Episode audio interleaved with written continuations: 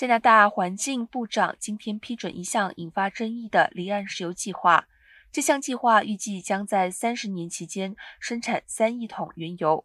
这意味着遏制气化变迁的行动受挫。